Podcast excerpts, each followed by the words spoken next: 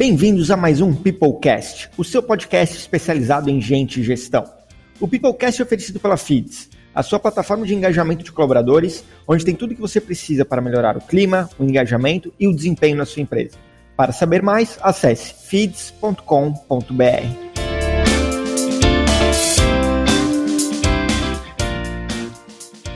No Peoplecast de hoje falaremos sobre gestão de pessoas do ponto de vista do diretor executivo. E para falar sobre isso, temos um convidado mais do que especial, Gustavo Caetano, CEO da Sambatec. Gustavo, muito obrigado por participar do Peoplecast e conte um pouco mais sobre você para os nossos ouvintes. Fala, Bruno. Primeiro, um prazer fazer parte desse, desse podcast super legal que fala de gente, fala de, né, de inovação dentro de um mercado que é que está passando por uma transformação, né? É, eu sou empreendedor, eu comecei a, a minha história como empreendedor à frente da Sambatec, é, hoje eu sou sócio de oito empresas de tecnologia, já tive dois exits aí, são empresas é, spin-offs é, aqui da própria Samba, e fui um dos fundadores da Associação Brasileira de Startups, fui presidente da AB Startups por quatro anos, tive a oportunidade de estudar em lugares legais, tipo MIT, Stanford, é, Universidade da Disney, é, Singularity, Sensacional, Gustavo. Muito legal essa experiência de poder ter estudado fora em, em, lugares tão renomados assim, né? E eu te acompanho há muito tempo, né? Como, como um bom empreendedor, é, você é um, uma das nossas referências aqui no Brasil. E eu sempre ouvi você falar muito, muito a respeito de gestão de pessoas, de cultura e tudo mais. E o primeiro item que eu gostaria de trazer para a pauta é, do teu ponto de vista, qual é a importância do propósito para o engajamento dos colaboradores dentro das empresas?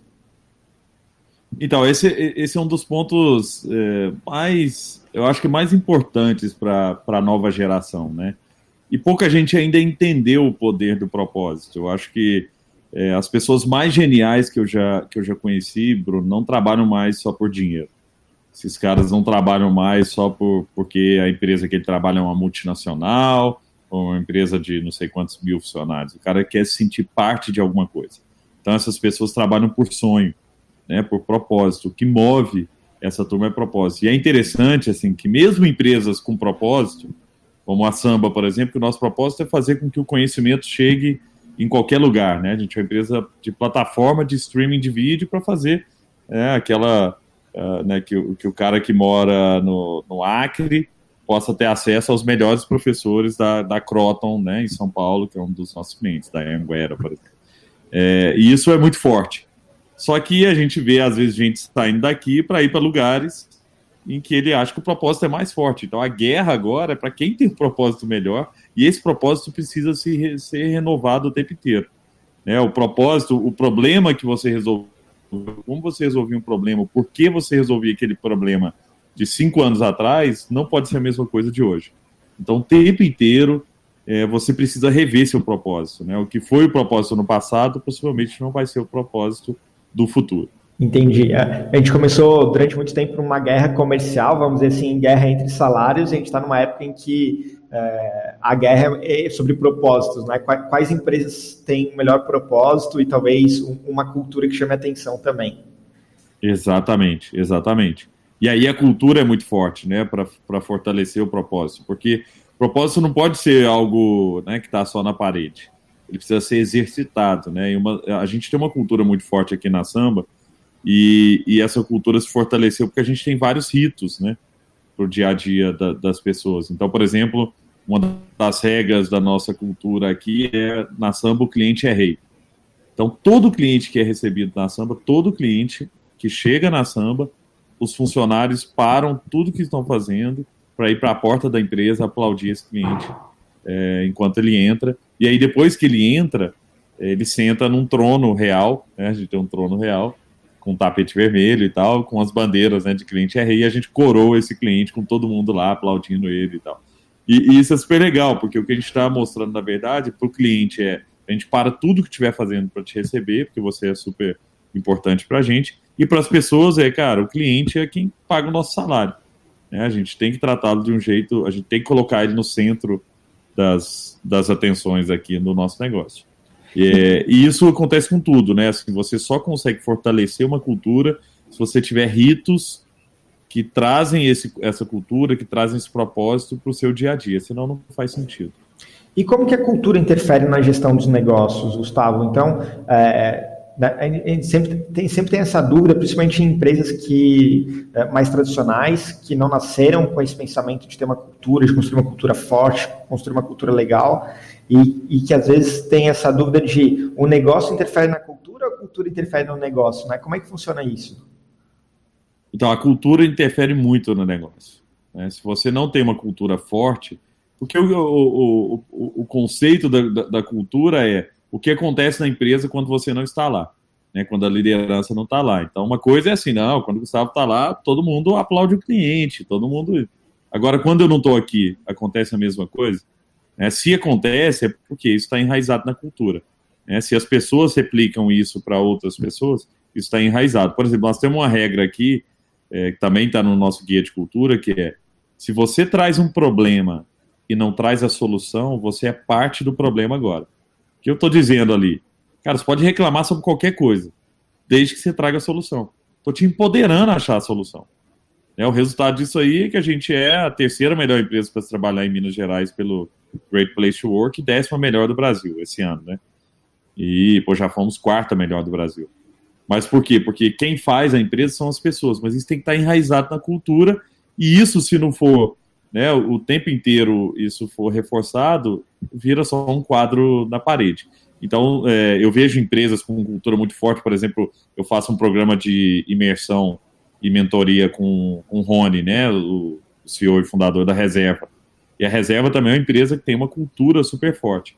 E eles, por exemplo, o, o vendedor que é premiado na convenção de vendas dele, os vendedores, não são aqueles que é, venderam mais, bateram mais, uh, uh, bateu mais meta de vendas, né? Na verdade, os vendedores premiados são aqueles que encantaram mais o cliente, que fizeram coisas que superou a expectativa do cliente. Então tem histórias super, super legais de pessoas, tipo, pô, era aniversário do cara, o cara entrou no provador, na hora que ele sai, tá todo mundo com um bolo lá, os funcionários da reserva cantando parabéns pro cara. Então, esse é o tipo de coisa que fortalece a cultura e fortalece o negócio. Né? E aí você vê que é uma empresa de varejo que cresce pra caramba, com, com né, de maneira saudável, tem uma marca forte, uma marca super reconhecida, mas porque tem uma cultura é, muito forte, né? E aí a gente tem isso aqui também, a gente trabalha muito porque eu entendo que é, se eu quero que o, o cliente seja, sempre seja tratado bem, que a gente tenha um, um jeito especial, uma das coisas que está na, na, na, no, no, nosso guia aqui também é nunca se esqueça de onde você veio, né? Para a gente repensar sempre pô, por que, que os clientes gostam da gente? A gente tem um jeito especial com eles, que a gente trata eles de um jeito especial. Se a gente esquecer isso, acaba, né? Então, isso tem que ser fortalecido o tempo inteiro e isso nos ajuda muito é, no, no, negócio aqui. Então, acho que isso vale para outras empresas também que eu, que eu sou sócio. É, é, uma coisa que, que eu reforço muito da gente criar uma cultura e cultura ela é diferente em, em, em todo lugar, né, Bruno? Então, é, dependendo do negócio, é, a cultura pode ir para um lado, a Ambev tem a cultura dele, né, deles, a, né, cada empresa tem seu, seu próprio jeito, sua própria cultura, a XP tem a dele e tal, mas é, é preciso ter, né, porque aí quem entra já sabe o que, que vai esperar. Quem entra numa empresa que tem uma cultura muito forte, de cara ele fala, hum, não, não, não é para mim. Né? Tem lugares que, que você entra e fala, hum, é legal pra caramba, mas não é o meu, não é, não é o meu estilo. É, e, e aí e, e, outras pessoas falam, não, é isso que é meu sonho, eu quero trabalhar com isso. Né? Eu sou do conselho, por exemplo, do Instituto Ayrton Senna, que fomenta né, a, a educação no Brasil, a gente ajuda 2 milhões de, de jovens né, e crianças no Brasil inteiro, é, e é um instituto em que a, consegue atrair gente do mais alto nível para trabalhar lá. Por quê? Porque tem uma cultura muito legal e tem um propósito muito forte. Muito bom, Gustavo. E, e, aí tu comentou do papel, é, na verdade não do papel assim, mas de como eu preciso intervir na cultura, você falou de, de cerimônias e tudo mais, né? Como é que tu vê essa questão do papel do, dos diretores, dos diretores da empresa na criação dessa cultura ou da manutenção, vamos dizer assim, dessa cultura dentro das empresas? Então, a, a Samba não é uma empresa muito hierárquica, assim, então eu não diria diretores, eu diria as lideranças, né? É, as lideranças precisam é, estar preparadas para.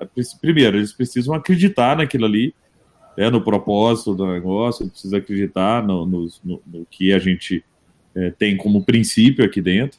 Então, tem várias coisas que são princípios que a gente não abre mão, né, de ética, de fazer o bem, de nunca né, fazer coisas que não que, que fogem do, é, do, do, que é do que é esperado da samba e tudo mais. Então a gente a gente tem essas coisas que, são, que a gente não abre mão mesmo, né, e isso tem que ser passado para baixo o tempo inteiro. Só que você só consegue passar com repetição. Então, por exemplo, uma coisa que eu estou fazendo agora aqui, tá? A gente a está é, na, na, fase de planejamento e eu quero que o slide de propósito e o slide de mapa estratégico estejam em todas as reuniões. Ah, mas nós vamos falar sobre propósito né, todo dia, toda semana, assim, assim, toda reunião que alguém for apresentar alguma coisa tem que começar mostrando qual é o nosso propósito.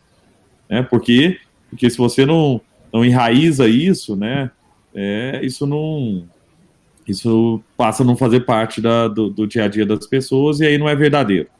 E aí não faz parte. Então, acho que a liderança tem esse papel de disseminar o propósito para a ponta, né? Mas primeiro ela precisa acreditar naquilo. E aí uma das coisas que eu, que, eu, que eu faço muito aqui, que eu tenho feito cada vez mais, é envolver as pessoas na construção desse propósito. O propósito ele não pode vir de cima para baixo. Ele não pode ser uma imposição. Ele não pode ser, né? Ah, o CEO acha que o propósito, o propósito é esse, todo mundo agora replica. Não, né? Ele tem que ser uma construção. As pessoas têm que, têm que ser verdadeira, tem que ser algo que eles acreditam, que realmente, pô, a gente está causando esse impacto mesmo. Né? O nosso propósito aqui é melhorar, né? Diminuir as barreiras para a educação e tudo mais. A gente realmente consegue fazer isso? Né? O que, que, são as provas que eu consigo? Como é que eu consigo mensurar? Porque não adianta colocar um propósito e falar que, né, ah, vou diminuir o, né, o, analfabetismo no Brasil. Beleza, como é que você vai mensurar isso? Você realmente consegue diminuir o analfabetismo? Você realmente consegue é, né, ter, ter, um impacto na vida de milhões de pessoas? E, e a gente precisa tudo, então, né, precisa ficar palpável para as pessoas. O que, que eu tenho que fazer no meu dia a dia? E as metas descem com isso, né? A, a nossa, o nosso planejamento que a gente está fazendo agora começa com um propósito, e aí depois as metas vão destrinchando para a gente chegar naquele propósito. Então, então tudo começa a estar ligado naquilo ali para o cara saber o que eu faço no dia a dia, o que, que está ligado com o propósito maior da empresa. Porque se ficar muito distante, as pessoas não acreditam, não se engajam e aí você não tem resultado. Muito bem, Gustavo. E, e você falou de, de, muito de pessoas agora, é, e todas as empresas que, que tu é sócio, é, o próprio grupo Samba, vocês são empresas muito inovadoras. Né? Vocês são empresas que sempre abrem mercado, é, inovando bastante no mercado brasileiro e América Latina. Qual é a relação que você enxerga entre inovação e pessoas? Total. Porque ou a gente. Né, assim, a nossa lógica aqui é de empoderamento. Né? Uma vez eu tive. Tem um fundo que, que a gente é, foi investido por um fundo né, brasileiro e americano e o fundo americano uma vez convidou a gente para participar de um evento deles na Califórnia é, com um general da US Navy SEALs, mais alto nível das tropas de elite nos Estados Unidos. E esse cara foi falar para a gente, que era um grupo de 60 empreendedores do mundo inteiro, como se treinam tropas de elite. Primeira coisa que ele falou é que você tem que vender sonho, né? Que é o, que é o propósito. No caso deles, aí guerra. Pô, vão destruir a Coreia do Norte. Um monte de gente doida quer. É, então, esse é o primeiro ponto. Mas tem o segundo ponto, que é power to the edge, dê poder às pontas. Treine as pessoas para tomar decisão. É, você não pode pegar uma tropa de elite, mandar para o meio de um campo de batalha e falar, ó, se você encontrar o Bin Laden lá, me liga para saber o que você vai fazer.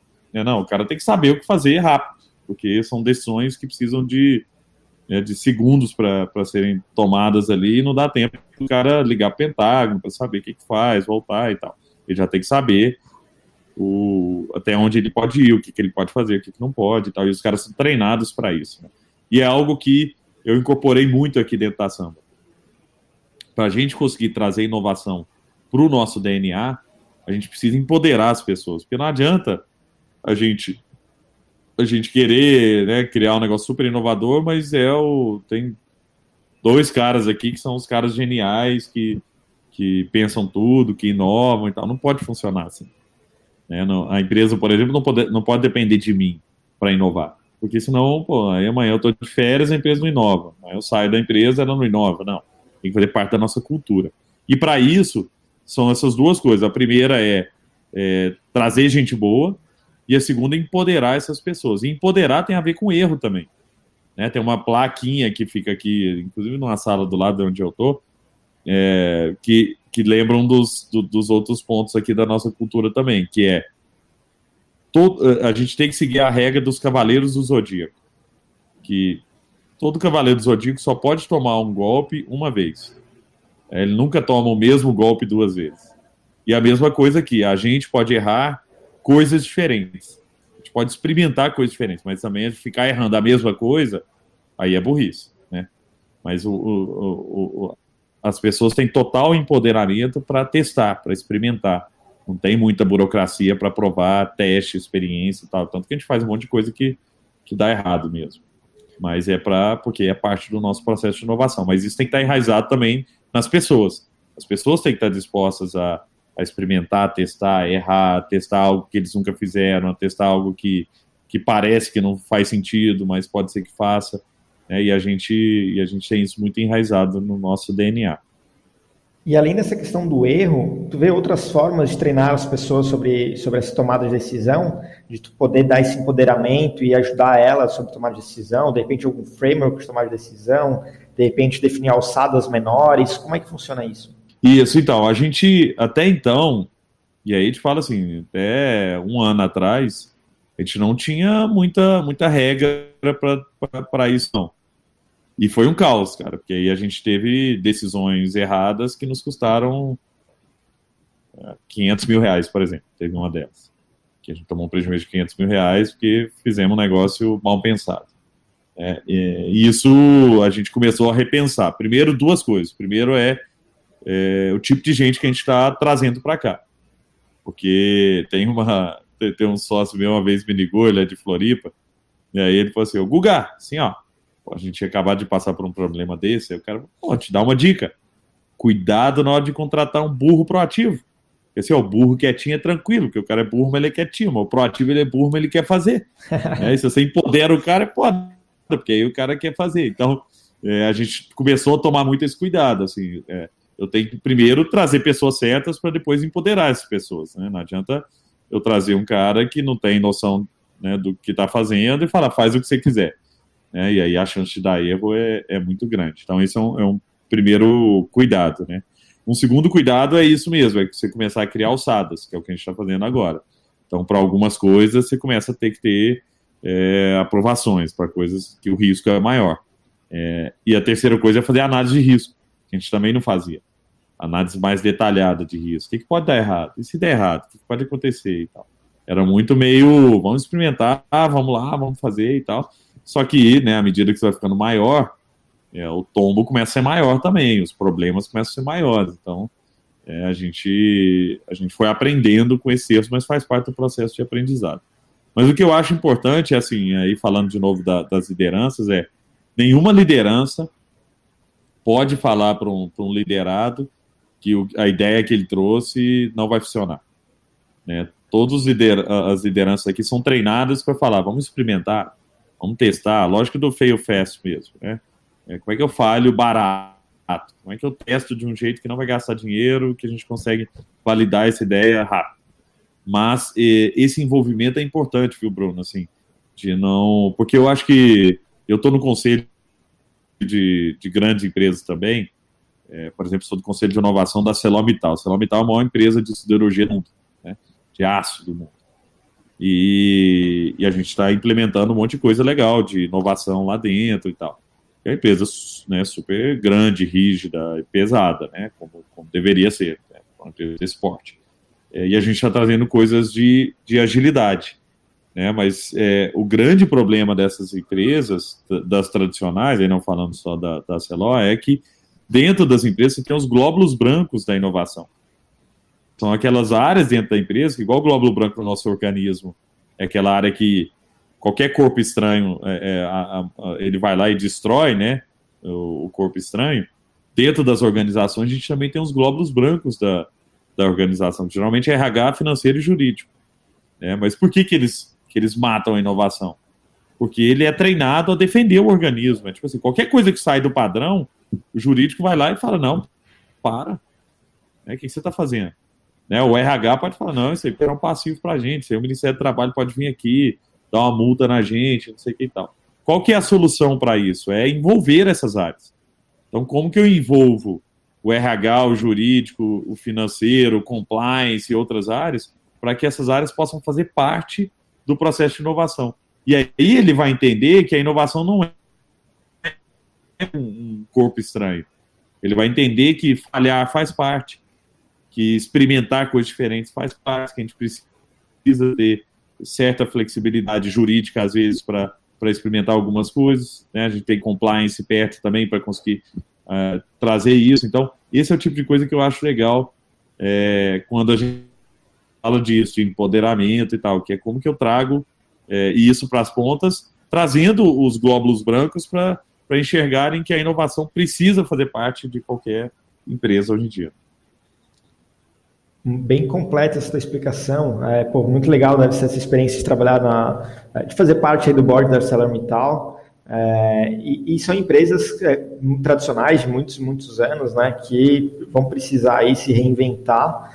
E, e fazendo um link com essa questão da inovação, é, tu deve ter passado aí uh, por, por, uma grande transformação. A Samba já existe há bastante tempo. E, e aí, Gustavo, uma coisa que eu queria ouvir de assim, uma, em algumas ações mais práticas, né? É, quais são as ações de gestão de, de pessoas que vocês têm hoje na Samba que você considera fundamental? É, por exemplo, de repente, a partir de poder dar feedback de forma mais contínua, vocês fazem one-on-one, -on -one, vocês fazem o desdobramento dos objetivos e metas com todo mundo da empresa.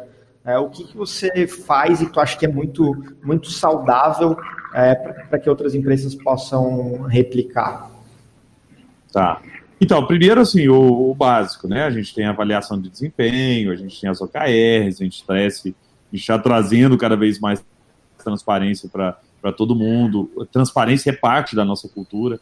Então, uma vez por mês, é, a gente abre todos os números da empresa para todos os funcionários. Então, do estagiário ao CEO, todo mundo tem acesso a todos os números, né, de, de tudo. A gente abre os números financeiros, os números de, de tudo, de vendas, de, de custo, de, de lucro, de prejuízo, de caixa, de, de tudo, para todas as pessoas. A gente só não abre salário porque envolve outras pessoas, aí, aí já não é uma decisão mais nossa. Mas se pudesse, a gente abriria é, salário também. Mas, é, então, é, cultura da, da, transparência é super importante é, para isso, a cultura do empoderamento.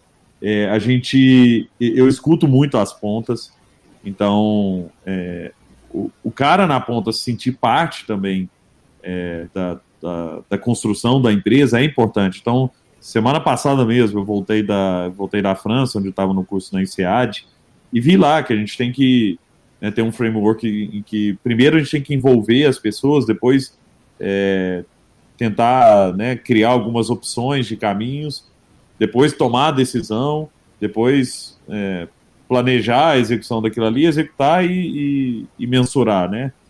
E eu cheguei aqui e, e falei, pô, isso aí é um negócio interessante. Vou fazer o seguinte, vou mandar um e-mail para as pessoas.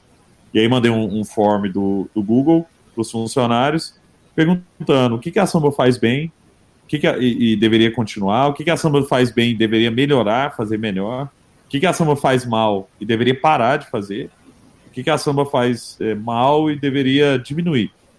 Né? E o que, que a gente não faz que a gente deveria começar a fazer. Eu tive um monte de respostas super legal, é, ouvi coisas super interessantes. Então, por exemplo, um, alguns estagiários falaram mais ou menos a mesma coisa. Eu não tenho visibilidade sobre é, o meu futuro aqui na Samba. É, porque a gente não dá muita visibilidade para o estagiário se ele vai ser contratado ou não e tal. E era um negócio que eu tinha zero né, assim, percepção disso aí, né, que, que existia esse problema, porque está muito na ponta, eu não, eu não tinha acesso a isso. É, e várias outras coisas que surgiram, assim, de pequenas coisas que melhoram o dia a dia do cara e que são coisas simples.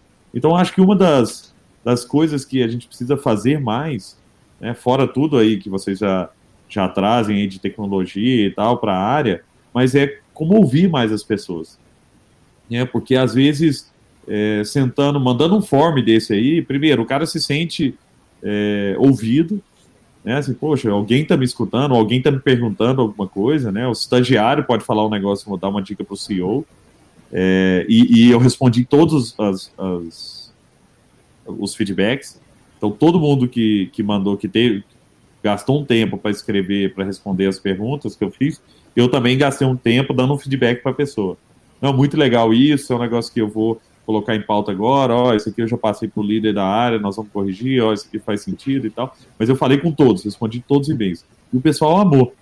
Né, várias pessoas vão andando no corredor aqui e pensam, nossa, Gustavo, muito legal o que você fez, todo mundo falando super bem, parabéns, que atitude interessante e tal, porque geralmente o que eu já vi é que quanto mais alto você está na liderança, menos você quer ouvir, entendeu? Menos você quer dar a cara a tapa para alguém falar, né?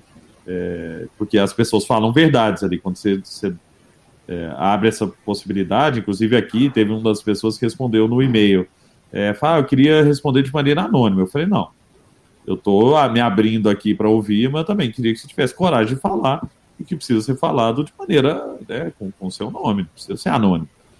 E as pessoas tiveram coragem. Uma outra coisa que a gente faz aqui que é legal é o café com o presidente, em que também a empresa inteira senta aqui e eu bato um papo com todo mundo. As pessoas podem fazer aí sim perguntas anônimas e, e vem tudo quanto é tipo de pergunta e eu tenho que responder tudo. É, então, e eu só, só vejo as perguntas na hora, não tem edição, não tem nada que é cortado e tal. É, isso é legal também, porque mostra transparência, mostra abertura, né? E, e, as pessoas querem sentir parte de alguma coisa. Então, então assim, como técnicas de RH, eu, eu, não, eu não acho que nosso RH é, é benchmarking né, para outros players né, que já fazem bem. Uhum. Mas eu acho que a nossa cultura é disso, é uma cultura de trazer as pessoas para o jogo, de empoderar as pessoas, deixar elas experimentar, deixar elas sugerirem, deixar elas participarem. E isso faz o engajamento ficar muito maior, né? Você sabe muito bem disso. Né? É, queria aproveitar para agradecer mais uma vez a tua presença aqui no Peoplecast. Acho que foi um, um, dos melhores episódios, se não o melhor episódio que a gente conseguiu gravar. A gente conseguiu falar de gente, gestão, liderança, experiência, vida, equilíbrio, trabalho e vida. Acho que é, vai ser um episódio é, o mais visitado de todos os tempos. Aí. Queria agradecer de novo o teu tempo. É, muito obrigado. Valeu, Bruno. Pô, foi, foi um prazer. Não é uma área de expertise minha, né? A gestão de pessoas, mas eu entendo é, que é, falar de gente é algo que, que me motiva muito, porque é o meu dia a dia aqui, é lidar com gente, é trabalhar é, motivando, inspirando as pessoas, tanto dentro da minha empresa como fora também. E eu fico super feliz com o convite, obrigado, e espero que seja um sucesso, aí, que a gente possa impactar positivamente a vida de várias pessoas. Com certeza, com certeza. Pessoal, espero que vocês tenham adorado esse episódio com o Gustavo Caetano. Lembrando que nós estamos uh, no SoundCloud, no Spotify, no iTunes, então é fácil encontrar. Uh, e vejo vocês no nosso próximo episódio do Peoplecast. Muito obrigado. Tchau, tchau.